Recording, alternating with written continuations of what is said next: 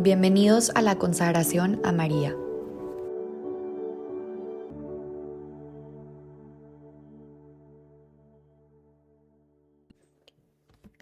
En el nombre del Padre y del Hijo y del Espíritu Santo. Amén. Día 4. El matrimonio de María y José. La virtud del día es la prudencia. Y el pasaje para meditar el día de hoy es Mateo 1.18 o Lucas 1.27. Después de haber recibido el anuncio de su misión como Madre de Dios, María recibe su vocación particular como esposa de José. Como María, todos tenemos una vocación primera, el llamado a la santidad, que se realiza plenamente a través del cumplimiento de nuestra misión de vida. Luego, recibimos nuestro llamado particular a la santidad en la vida consagrada o al matrimonio. Este capítulo de la vida de María no es cualquier cosa. Es aquí en donde comienza su vocación particular al matrimonio. ¿Cómo vivió este llamado? ¿Con qué actitudes enfrentó este momento de su vida?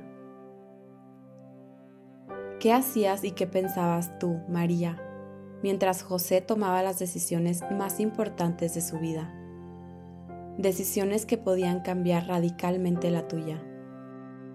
En Mateo 1:20 leemos, José ya había decidido dejar a María, pero el ángel del Señor se le apareció en sueños y le dijo, José, hijo de David, no temas tomar contigo a María, tu mujer, porque lo engendrado en ella es del Espíritu Santo. Imagínate qué hubiese pasado en la vida de María si ella se hubiese llenado de pensamientos negativos y de desconfianza. ¿Y si José decide dejarme? ¿Qué tal que termine como madre soltera públicamente? Por el contrario, María llenó ese momento de prudencia y de un silencio confiado. Los evangelistas dejan en completo misterio la forma como José se entera del embarazo de María. No dicen si fueron Joaquín y Ana, los padres de María, los que le dieron la noticia a José, ni tampoco sabemos si fue la misma María quien se lo dijo.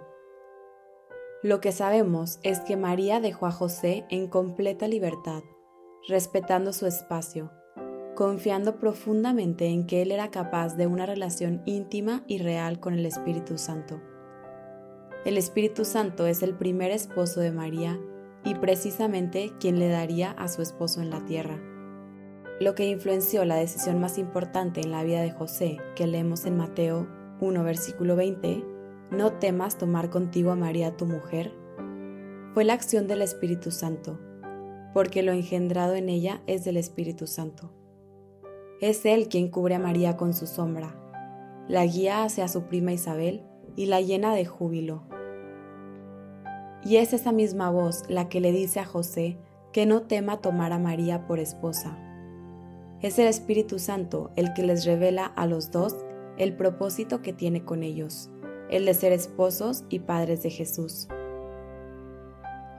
Fíjate cómo María no aseguró su felicidad por sus propios medios, sino que comprendió rápidamente que era suficiente con ser fiel a su vocación a la santidad para que su vocación particular al matrimonio iniciara según los tiempos y los caminos de Dios. Podemos aprender de esta etapa de soltería de María que el que me revela y se encarga de mi vocación particular es el Espíritu Santo. ¿Qué sentías tú, María, cuando todo estaba en el aire, cuando no sabías qué iba a pasar? María también sentía y pensaba como verdadera mujer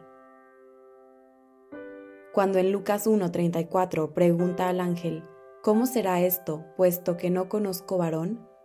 Pregunta también por José y cómo se darían las cosas con él. A lo que el ángel le responde, el Espíritu Santo vendrá sobre ti, dándole a María la seguridad que necesitaba para saber que de los procesos humanos Dios también se encarga. Esta es la ancla de María las promesas de Dios. De allí le viene la fuerza de su prudencia y de su silencio. Como dice en Lucas 1:45, feliz la que ha creído que se cumplirá todo lo que le fue dicho por parte del Señor. Como María, también nosotros somos humanamente capaces de soltar, de apartarnos y aceptar el plan de Dios cuando anclamos nuestra vida en sus promesas. Los dos elementos claves de la prudencia de María son el silencio confiado y el servicio. Al final de anunciarle su vocación, el ángel la guía hacia su prima Isabel, porque donde hay silencio hay acción. Nosotros también hemos de fiarnos en la mediación del Espíritu Santo para tomar las decisiones más importantes de nuestra vida. Él sabe qué es lo que más nos conviene y lo que nos va a hacer más felices.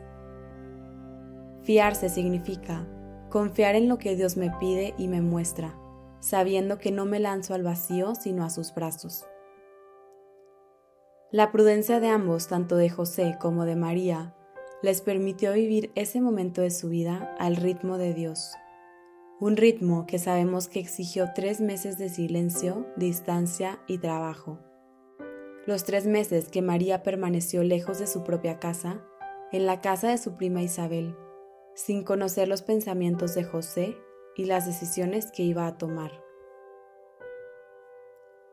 Preguntas para reflexionar.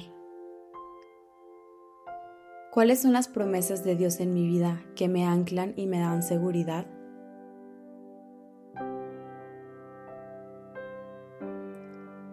Si me empeño por responder a mi propia vocación, la vocación a la santidad, ¿qué cambiaría en mi vocación particular? ¿Cómo vivo hoy mi vocación? ¿Respondo a los anhelos que hay en mi corazón y busco amar a mi prójimo?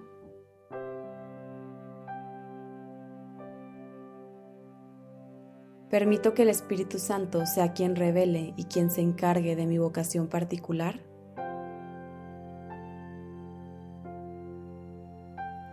María, te pido que me enseñes a responder primero a mi vocación a la santidad, para que de este modo tu esposo, el Espíritu Santo, me revele mi vocación particular. Espíritu Santo, pongo en tus manos los anhelos que hay en mi corazón y permito que seas tú quien se encargue plenamente del camino que Dios tiene preparado para mí. María, esposa prudente, dame tu silencio confiado y tu servicio en el nombre del Padre, y del Hijo, y del Espíritu Santo. Amén.